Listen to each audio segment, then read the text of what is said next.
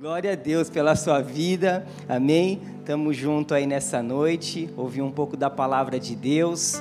É, o que eu tenho para falar com vocês é esse tema aí essa noite, experimentando a paternidade de Deus, amém? Ficou bonito, né, esse banner. Bate palma pro time da mídia aí, ó, que mandou bem na imagem, aleluia. Experimentando a paternidade de Deus. Gente, é, o Rafa pediu para eu estar ministrando hoje e o Senhor colocou no meu coração esse tema. Ele também sugeriu esse tema, porque a partir do mês de maio, nos domingos, nos cultos de domingo à noite, ele vai começar uma série incrível. É Aba, né? É Aba.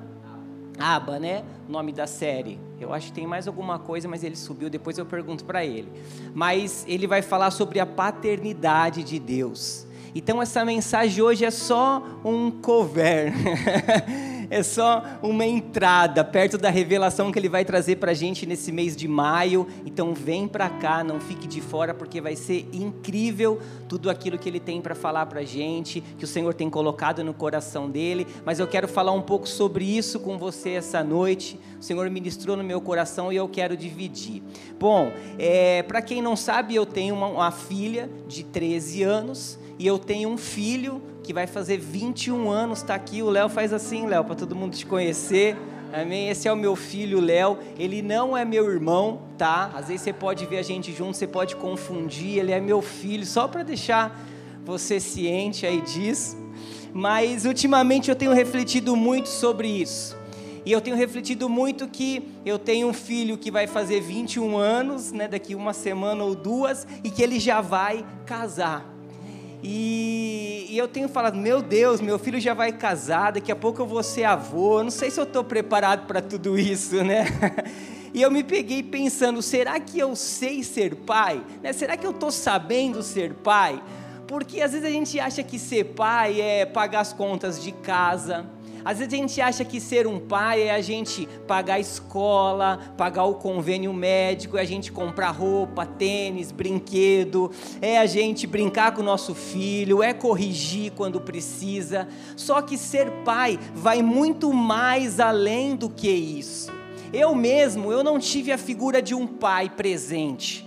Eu fui criado sem pai, conheci o meu pai, eu tinha 40 anos pelo Facebook, santo Facebook tive uma conheci ele por uma imagem, fiz um contato, mas foi um contato que não foi muito aceito da parte dele. Mas glória a Deus, eu conheci, eu fiz a minha parte, eu liberei um perdão que tinha no meu coração e desde isso me habilitou, sabe, me habilitou até a falar sobre esse assunto, me habilitou a ajudar pessoas, me habilitou a ter um relacionamento íntimo com os meus filhos, me habilitou a ter um relacionamento íntimo com o meu pai, que é com Deus que é o meu pai. Sabe, isso foi uma transformação na minha vida. E hoje, às vezes, você pode estar pensando assim: vixe, com tudo isso que você falou, será que eu sei ser pai? Eu não sei se você sabe ser pai, eu também não sei se eu estou sabendo ser um pai, mas Deus sabe ser pai, amém? Deus é um bom pai, e hoje nós vamos sair daqui aprendendo a experimentar essa paternidade que Deus tem para gente, amém? Você está comigo então? Abre sua Bíblia então em primeira 1 João 3.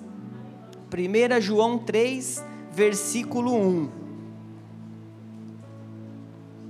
1 João 3, 1. Abre aí sua Bíblia de papel, marque esse texto aí na sua Bíblia, para você meditar nele sempre. Amém? Quem achou, fala assim: Eu sou filho. Amém. Então vamos lá. 1 João aí no finalzinho da Bíblia aí 3:1 diz assim: Vejam como é grande o amor que o Pai nos concedeu, sermos chamados filho de Deus, o que de fato somos. Por isso o mundo não nos conhece, porque não o conheceu. Olha aí, veja como é grande o amor a ponto de nós sermos chamados filho de Deus. A Bíblia Mensagem, aqui na tela, tem uma tradução que eu acho incrível, que diz assim: Que amor maravilhoso o Pai nos concedeu. Vejam só, somos chamados filho de Deus. e é o que realmente somos. Mas é por isso também que o mundo não reconhece, nem nos leva a sério, olha lá, porque não tem ideia de quem ele é ou do que ele pode fazer. Gente, quando a gente fala sobre ser filho de Deus, precisa ser algo extraordinário na nossa vida. Não dá para ser um jargão popular, não dá para ser um evangeliquez, não dá para ser um vocabulário, né, um jargão de um crente, eu sou filho de Deus, ou até mesmo as pessoas costumam falar eu sou filho de Deus, eu sou filho de Deus, mas nós sabemos que para ser filho de Deus, a gente precisa passar por Jesus, a gente precisa crer na obra consumada de Jesus na cruz. E quando eu creio em Jesus, que ele morreu por mim, eu me torno um filho de Deus. Mas essa palavra filho de Deus, ela não pode ser algo comum. Se a gente começa a imaginar, a gente vê como é incrível a gente saber que o Deus do universo, a gente saber que o Deus Criador, o Deus que criou o sol, a lua, o Deus que criou esse sol lindo e falou: para em Ribeirão, fica aí, porque aí tem que ficar.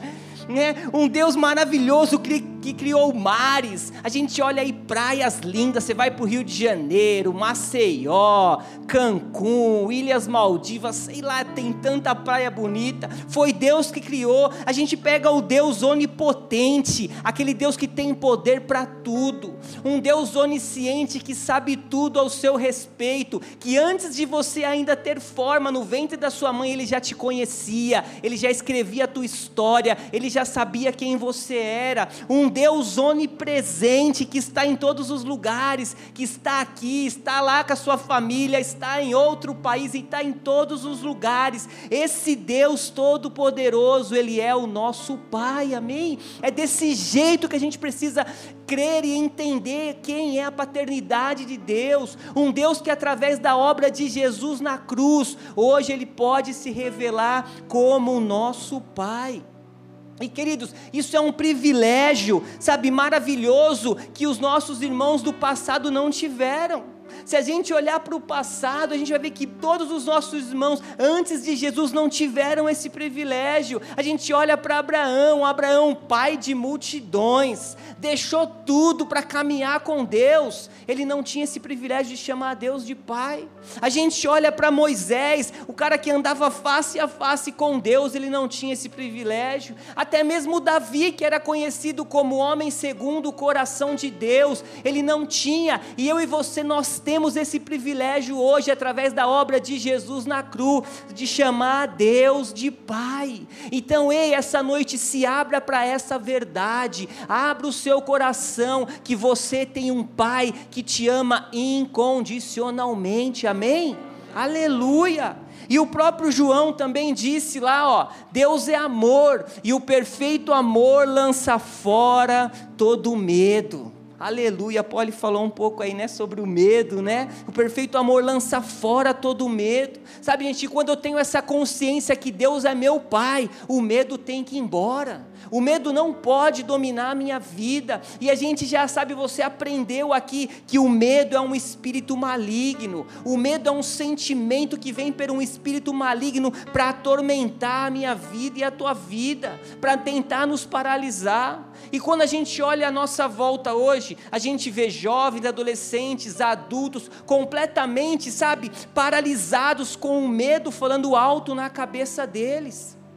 A gente olha para jovens, sabe, que estão aí completamente medrosos em relação à sua formação acadêmica, em relação ao seu trabalho, à área profissional, com medo, porque não sabe se investe aqui, não sabe se faz uma faculdade ali, porque tem medo de não dar certo, tem medo de não conseguir, então acabam entrando no, ah, vou nesse aqui mesmo que tá bom, esse aqui eu dou conta. A gente olha adolescentes de 14, 15 anos desesperadas atrás de um namorado, porque tem medo de ficar sozinho. Olha que loucura! Sendo que com 15 anos andava de carrinho de rolimã, bolinha de gude, pulava na casa da, das tia lá da rua para pegar a bola que caiu lá. Sabe, as pessoas estão assim, sabe? A gente olha pessoas que fumam, bebem, se prostituem, fazem sexo antes de casamento, porque tem medo de não ser aceito pela sociedade. Ah, não, meus amigos, eu tenho que estar na mesa ali com eles, eu preciso fazer, porque eu não vou ser aceito. A gente olha para várias situações, pessoas que não querem se casar, porque tem medo de experiências que tiveram, medo de experiências de parentes, de amigo. Ah, então eu vou ficar como a vida tá, eu não vou vou sair daqui, eu vou ficar no meu cantinho. Pessoas que têm medo de cumprir um chamado dentro da igreja, porque um dia foi machucado por algum pastor, por algum líder, e fala: ah, agora eu não faço mais nada, eu vou ficar sentado no meu banquinho, só esperando a volta de Jesus. Gente, o medo, ele quer mostrar que você pode perder a sua posição, o medo, ele quer te paralisar, o medo quer te mostrar que você nem precisa sonhar, porque não vai dar certo mesmo. Ei, mas nós estamos debaixo de uma verdade. Eu e você nós temos uma palavra. Eu e você nós temos um Pai poderoso que cuida da gente. E é o que diz aqui em 2 Timóteo 1:7, ó: "Pois Deus não nos deu o espírito de covardia, de medo, mas nos deu o que? Um espírito de poder, de amor e de equilíbrio. Você tem um espírito de poder, de amor e de equilíbrio. Você é uma pessoa equilibrada em Jesus. O medo não vai te dominar, amém?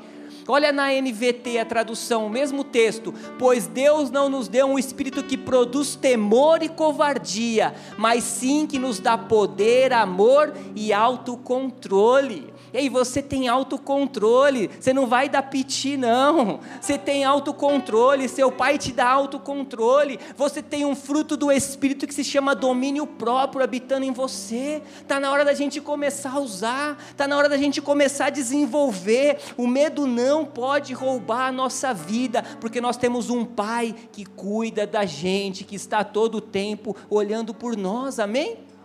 Aleluia. Olha aqui Romanos 8,15 também, porque vocês não receberam um espírito de escravidão para viverem outra vez atemorizados, né, com medo, mas receberam o espírito de adoção, por meio da qual clamamos, Abba, Pai. Aleluia, nós cantamos aqui, Abba, Pai. Você clama, porque o Senhor não te dá um espírito de medo, o Senhor é aquele que cuida de você, o Senhor é aquele que te ama. Ó, vamos repetir junto essa declaração de fé. Repete comigo assim, ó: A presença do nosso Pai expulsa o medo. A sua presença nos garante que não importa o que aconteça, ele não vai deixar de nos amar. Nossa posição está segura. Nós estamos protegidos. Tudo vai ficar bem. Com o nosso Pai o futuro é seguro e incrivelmente bom. Aleluia glória a Deus. Amém? Essa é a tua verdade, a declaração de fé. Com o teu Pai você está seguro e o teu futuro é incrivelmente bom. Amém? Glória a Deus, gente. Aleluia. Ei, quem aqui, né? Acho que todo mundo aqui é filho, né? Um dia já foi filho, né? Nós não temos alienígenas no nosso meio, não. Então, se você um dia foi filho, é filho, né? Você lembra quando a gente de noite sentia um pouquinho de medo ali, pum, ia para a cama do nosso pai, ia ali para a cama do nosso pai, os nossos filhos faziam isso. Hoje em casa eles já estão grandes, é só a Esther, a minha cachorrinha lá, que pum, vai lá na cama quando começa a chover. Aí ela corre lá. Mas, gente, era muito bom isso. Era muito bom a gente poder ter ali o filho ali. Rafa, tá chegando, hein? Logo, logo já deixa um cantinho lá. deixa um espacinho. Mas era muito bom, por quê? Porque a gente sabe que com o nosso pai nós somos seguros, gente. Com o nosso. Você não vai, não, que você já está grande. Com o nosso. Eu fecho a porta.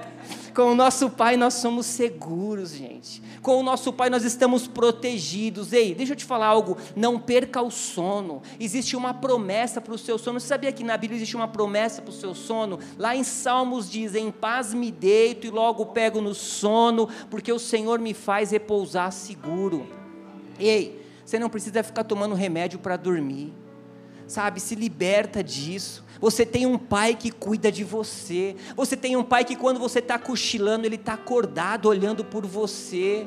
Amém. Você é curado pelas pisaduras de Jesus. Se afirma nessa promessa, essa verdade para você. O teu pai lança fora todo medo, porque ele te ama. Amém.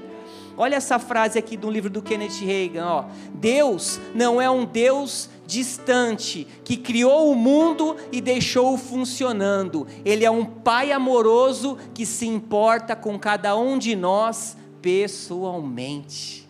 Deus não criou e deixou tudo funcionando e saiu, foi passear. Não, Ele se preocupa com cada um de nós pessoalmente. Você é singular.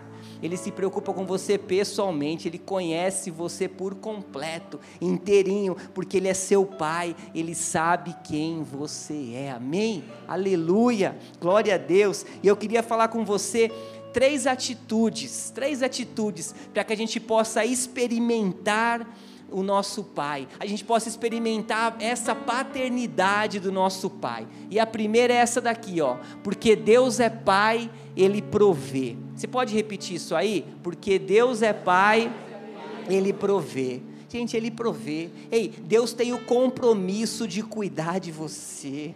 Deus tem o compromisso, sabe? Você não deve se sentir no controle de tudo. Você não deve se sentir na responsabilidade de tudo. Dá o controle da sua vida para Ele. Para de querer ficar fazendo do seu jeito. Para de querer ficar dando o seu jeitinho, a tua forma. Ah, não, eu estudei, eu fiz isso, é muito bom. Glória a Deus pela tua formação. Mas deixa Deus prover, deixa Ele te controlar, deixa Ele te dirigir. Olha o que diz em Isaías 55, 8 e 9: Pois os meus pensamentos não são os pensamentos de vocês nem os seus caminhos são os meus caminhos, declara o Senhor. Assim como os céus são mais altos do que a terra, também os meus caminhos são mais altos do que os seus caminhos, e os meus pensamentos mais altos do que os seus pensamentos. Ei, gente, quem está no controle da sua vida é o Pai. É Ele que cuida, Ele sabe o que você precisa. Para que, que a gente vai ficar batendo a cabeça sem a gente saber, querendo dar o nosso jeitinho, querendo fazer da nossa forma? Deixa o Espírito Santo de guiar, sabe? Senta no banco do carona, deixa Ele te dirigir, deixa Ele te mostrar aquilo que você precisa fazer, deixa Ele controlar a tua vida, porque Ele sabe aquilo que Ele tem para você, Ele sabe os planos, os projetos, os propósitos. Jeremias Jeremias 29, 11 diz isso. Ele cuida da gente. Aleluia. Entrega o controle para Ele. Deixa Ele te guiar e te dirigir. Mas sabe qual que é o problema? É que a gente cresce, a gente atinge a maturidade, começa a trabalhar, começa a pagar as contas, né? começa a criar as responsabilidades, e aí a gente esquece que a gente tem um pai provedor, e a gente quer dar o nosso jeito, andar da nossa forma, fazer tudo do nosso jeito, e a gente esquece que nós temos um pai que provê a nossa vida, que guia a nossa vida. Né? Todo esse processo do casamento, eu falei sobre isso já uma vez, é, o Léo no começo com tanta conta, pai, tanta conta para pagar, coisa para comprar, eu falei, ó, uma coisa eu te falo, você tem um pai, você tem uma casa, você vai comer, você vai ter roupa para vestir. Então não se preocupa, porque aqui a gente vai prover o que você precisa. E Deus é assim. Ele vai prover a tua vida. Ele vai prover tudo aquilo que você precisa. Amém? Eu queria ler um texto com você. Abre aí sua Bíblia. Em Mateus 6:25. Você está comigo ainda? Aleluia. Mateus 6:25. Abre aí para a gente ler.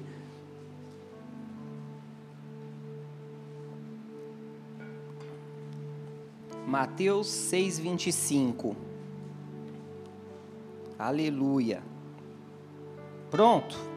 Bora lá, diz assim, ó: Por isso digo a vocês, não se preocupem com a sua vida, quanto ao que irão comer ou beber, nem com o corpo, quanto ao que irão vestir.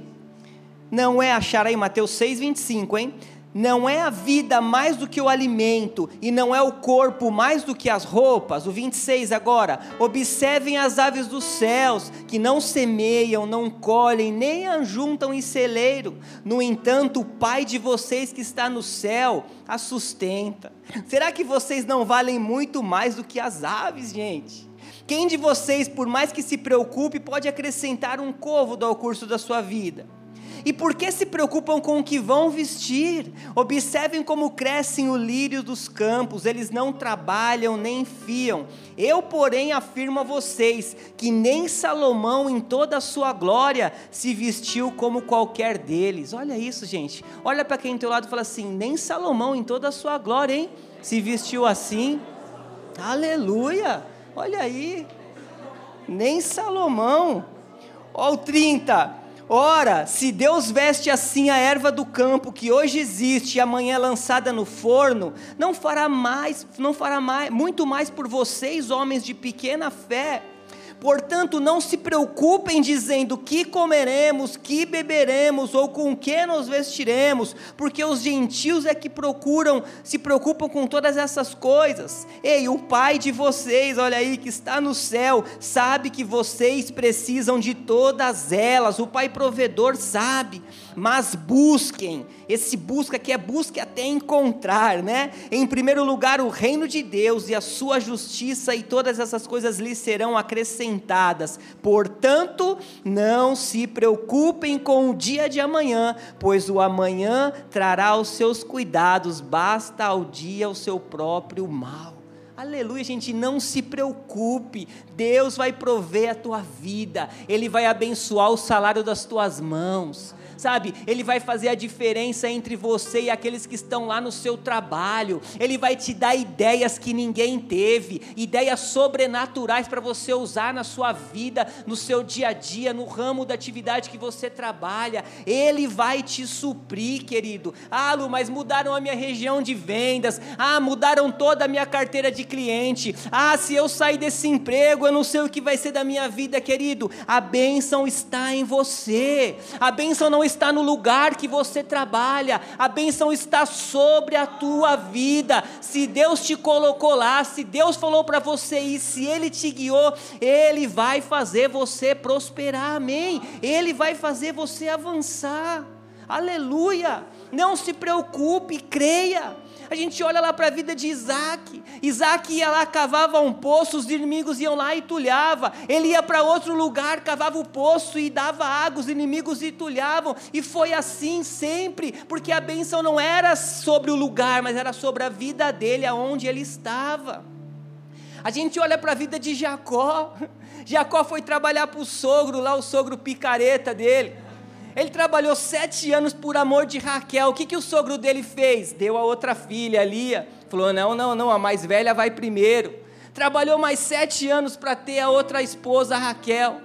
Depois fizeram um acordo lá, ó, o que tiver aí de gado listado, salpicado, vai ser meu salário. O que, que o sogro fez? Sumiu com todos os gados salpicado, malhado, embora no outro dia não tinha mais nada. Mas Deus era com ele, a bênção estava nele. Eu sei que no final da história, nessa confusão de salpicado, malhado, listrado, Jacó foi mais próspero do que o sogro dele, porque Deus deu inteligência e sabedoria, porque a bênção estava sobre ele, amém? A bênção está sobre você. Olha lá José. José fez a casa de Potifar prosperar. José fez a cadeia prosperar, gente. Que isso? Que loucura! A cadeia prosperou. José foi para o Egito, prosperou o Egito. José nem tinha cargo de governador do Egito, mas Deus fez o cargo para José ocupar. E o que, que Deus não pode fazer para a tua vida? Se precisar, Ele muda história, situações, sentença para que você ocupe os melhores lugares. Aleluia, aplaude ao Senhor. Orecaralabaxê, aleluia, amém. É sobre a tua vida e sobre a tua geração. Ó, veio de Abraão, passou para Isaac, Jacó e José, foi a geração. E assim é sobre a tua vida e sobre a tua geração. Você vai viver o melhor dessa terra. Deus vai te dar toda a provisão que você precisa, amém? Qual a tua necessidade hoje, querido? A tua necessidade é descanso, é alegria, quem sabe é um recurso financeiro, profissional, quem sabe é algo familiar, quem sabe é algo sentimental. O Senhor vai cuidar da tua vida, amém? O Senhor vai te prover em tudo que você precisa, aleluia. Glória a Deus, aleluia, amém. Em segundo lugar, você está aí ainda? Porque Deus é Pai, Ele deseja intimidade. Aleluia, porque Deus é Pai, Ele deseja intimidade. Olha o que diz Romanos, nós lemos aqui esse texto. Porque vocês não receberam o espírito de escravidão para viverem outra vez atemorizados, mas receberam o espírito de adoção, por meio do qual clamamos, Abba Pai. E o 16 diz: O próprio Espírito confirma ao nosso espírito que somos filhos de Deus. Paulo também disse que todo aquele que é guiado pelo Espírito, ele é filho de Deus, ou seja, ele nos trouxe filiação, e o Espírito Santo em nós, ele traz essa consciência que nós somos filhos de Deus. Você é um filho de Deus, você é justiça de Deus, você é amado por Deus, você é propriedade exclusiva dEle. Ei, em você tem um selo que quando você no mundo espiritual você não vê, mas é um selo que o inferno não pode tocar na tua vida porque você é propriedade dele, ele te escolheu, ele te comprou a preço de sangue. É como se a gente tivesse uma certidão de nascimento na mão do Espírito Santo, que quando às vezes a gente cai e o inferno vem para nos atropelar, o Espírito Santo fala: "Aqui não, esse é filho de Deus, hein? Sai fora". E aí você se levanta, se arrepende e tem a capacidade de continuar andando, porque Deus está com você. Amém? Aleluia! E quando a gente fala sobre Abba Pai, que nós lemos ali, né, de uma forma bem simples, o Rafa na série dele eu creio que ele vai trazer isso com mais profundidade, mas Abba Pai significa papai, paizinho, significa um, uma intimidade que a gente tem, uma intimidade que a gente fala com Deus, né, que a gente pode chamar um Deus de nosso Abba. Então, querido, o que, eu quero dizer com isso? Porque toda criança tem uma forma íntima de chamar o pai. Às vezes uns falam pai, paizinho. Eu tenho amigos de 45 anos que chamam o pai de papai. Eu acho muito legal isso aí. Porque nós temos essa intimidade e hoje é o dia de você começar um tempo de intimidade com o teu pai. Hoje é um dia da gente mudar a forma de se relacionar com o nosso pai. Sabe, Deus, Ele é Deus, Ele é o Todo-Poderoso, Ele é tudo, Ele é, é tudo que nós temos. Mas nós podemos mudar a nossa forma, porque às vezes tem pessoas que falam de Deus de uma forma tão distante. Uma vez eu nunca me esqueço que eu vi um, um pastor orando e ele começou: Deus, eu entro na eu permita-me entrar na tua presença. E eu falei: Meu, que? O cara está fora da presença de Deus e está vivo? Oh, nós estamos na presença de Deus, o Espírito habita em nós, eu não entro e saio. E eu fiquei pensando, se ele está entrando, a hora que ele sair, cascou tudo. Porque a presença está em nós. E ele começou: Deus de Abraão, Deus de Isaac, Deus de Jacó, Deus dos meus antepassados. Eu falei: até chegar nele vai demorar para caramba sabe? Porque Ele é Deus, Ele é o nosso Pai. Eu posso chamar Ele de Pai, eu posso encurtar e falar: Meu Pai. Ó, oh, eu vi que o senhor está online aqui no WhatsApp. Eu estou aqui. Eu estou aqui, eu quero falar com você e você se relacionar com Deus, porque hoje nós temos essa intimidade através de Jesus. Jesus orava assim, Jesus orava Pai Santo, Pai amoroso. A gente vai vários textos dessa informação que Jesus orava assim. Gente, entenda algo: toda informação sem experiência é religião. A gente não foi chamado para ser um religioso, a gente foi chamado para ter experiências com Deus. A gente foi chamado para ter intimidade com Deus. E quando Deus quer te mostrar algo, Ele mostra através da revelação de quem Ele é. Então o que, que nós precisamos dessa intimidade? Gastar tempo com Ele.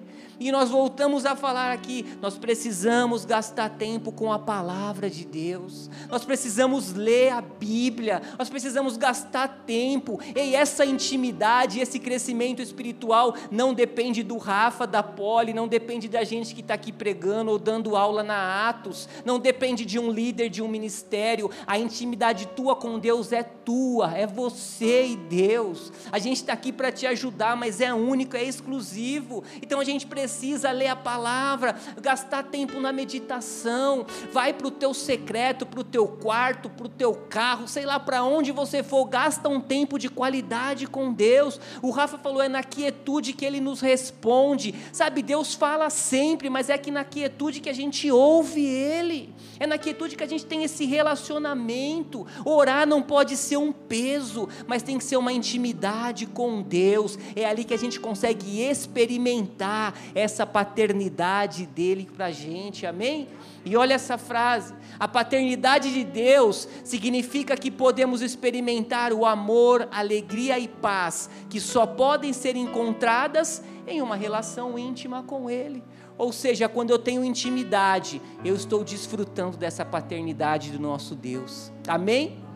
E em último lugar, porque Deus é Pai, Ele conserta as coisas para o nosso bem. Aleluia. Ele conserta as coisas para o nosso bem. E eu olhando esse, quando eu escrevi essa, essa mensagem, lendo aqui sobre esse texto, eu já lembrei da minha história. Eu falei, eu passei por uma situação que Deus consertou a minha vida para o meu bem e hoje eu posso ajudar os meus filhos, e eu posso saber hoje como não deve ser um pai, o que, que um pai não deve fazer, e eu consigo corrigir isso na caminhada dos meus filhos, das pessoas que estão próximas, da minha geração, porque Ele é pai, tudo que Ele faz é para o nosso bem. Romanos 8, 28, sabemos que Deus age em todas as coisas para o bem daqueles que o amam, dos que foram chamados de acordo com o seu propósito. Se Ele te ama, não te ama, então Ele faz tudo para o teu bem.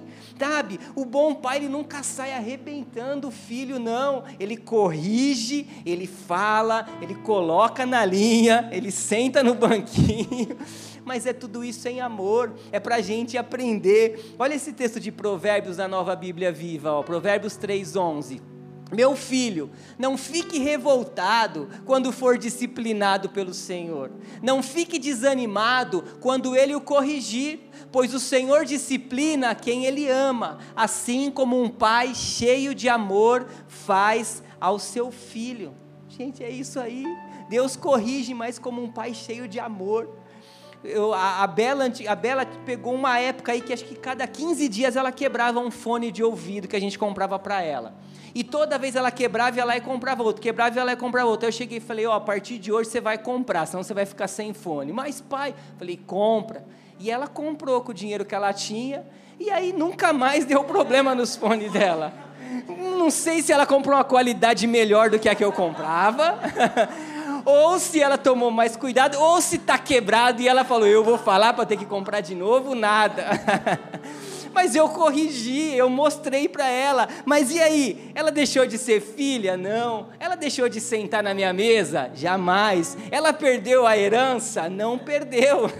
Mas ela foi corrigida e é isso que Deus faz com a gente. Ele nos disciplina, ele nos corrige em amor, para que a gente possa viver coisas maiores e melhores, para que a gente possa viver o sobrenatural dele. E é isso que diz nesse texto aqui da Joyce, do livro dela, que diz assim: Deus pode transformar transformar seus problemas em oportunidades. Ele é especialista em transformar a escuridão em luz. Amém? Seu Deus é especialista. Então, os seus problemas ele vai transformar em oportunidades. Aleluia! Glória a Deus.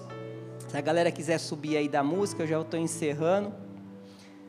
Quero ler esse, esse último texto aqui, Efésios 3,20, ó toda a glória seja a Deus, né? o nosso Pai, que por seu grandioso poder que atua em nós, é capaz de realizar infinitamente mais do que poderíamos pedir ou imaginar. Gente, esse texto foi incrível. E esse texto, ele veio no meu coração. Eu estava essa semana correndo aí num dia desses aí na madrugada aí correndo, e eu estava ouvindo uma ministração e esse texto veio no meu coração, Efésios 3:20. Deus é capaz de realizar infinitamente mais daquilo que nós pedimos ou pensamos. E no mesmo momento que veio no meu coração, o Espírito Santo me trouxe a lembrança daquela passagem do filho pródigo.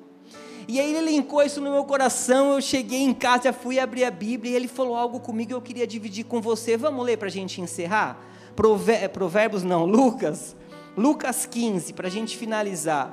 Lucas 15, versículo 11. Você está feliz ainda? Eu também. Lucas 15, 11.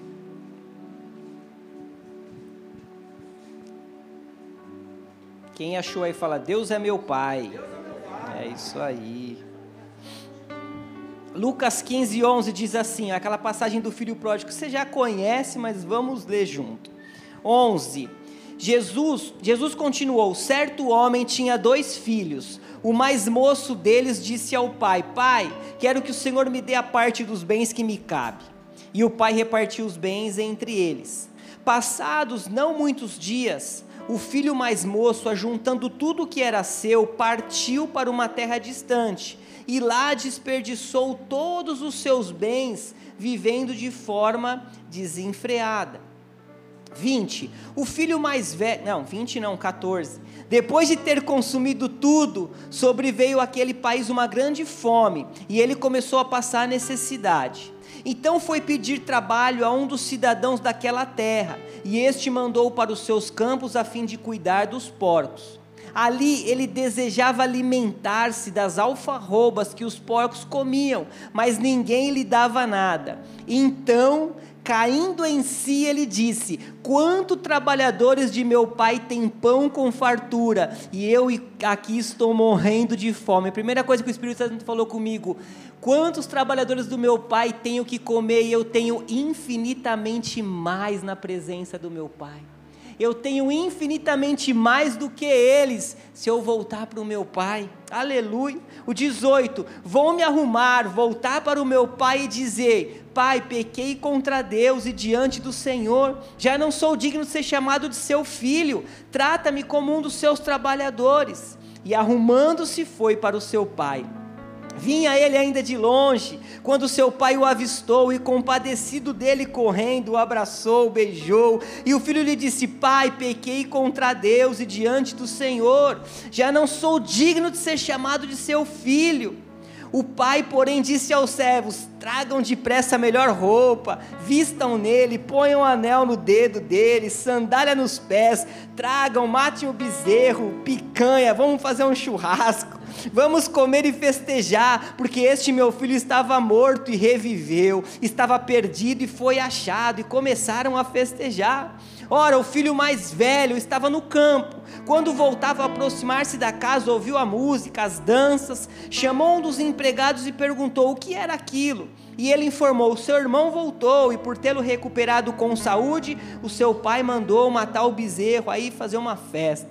O filho mais velho indignou, indignou e não queria entrar. Saindo, porém, o pai procurava convencê-lo a entrar, mas ele respondeu ao seu pai: Poxa, Faz tantos anos que sirvo o Senhor e nunca transgredi um mandamento seu, mas o Senhor nunca me deu um cabrito sequer para fazer uma festa com os meus amigos. Mas quando veio esse seu filho que sumiu com os seus bens, gastando tudo com prostituição, o Senhor mandou matar o bezerro gordo para ele. Então o pai respondeu: Meu filho, você está sempre comigo, tudo o que eu tenho é seu. Ou seja, você tem infinitamente mais daquilo do que tem aqui. O que, que o Senhor falou no meu coração? Nós só vamos viver o infinitamente mais, nós só vamos viver a manifestação abundante de Deus em todas as áreas da nossa vida, quando nós experimentarmos e conhecemos a revelação de Deus como nosso Pai. Aleluia! Quando você experimentar esta paternidade, o infinitamente mais vai se cumprir sobre a tua vida. A manifestação abundante de Deus vai se manifestar sobre a tua vida, porque aí você sabe que tem um Deus providor que te ama e que cuida de você em todos os detalhes. Amém? Glória a Deus, se coloca de pé. Aleluia!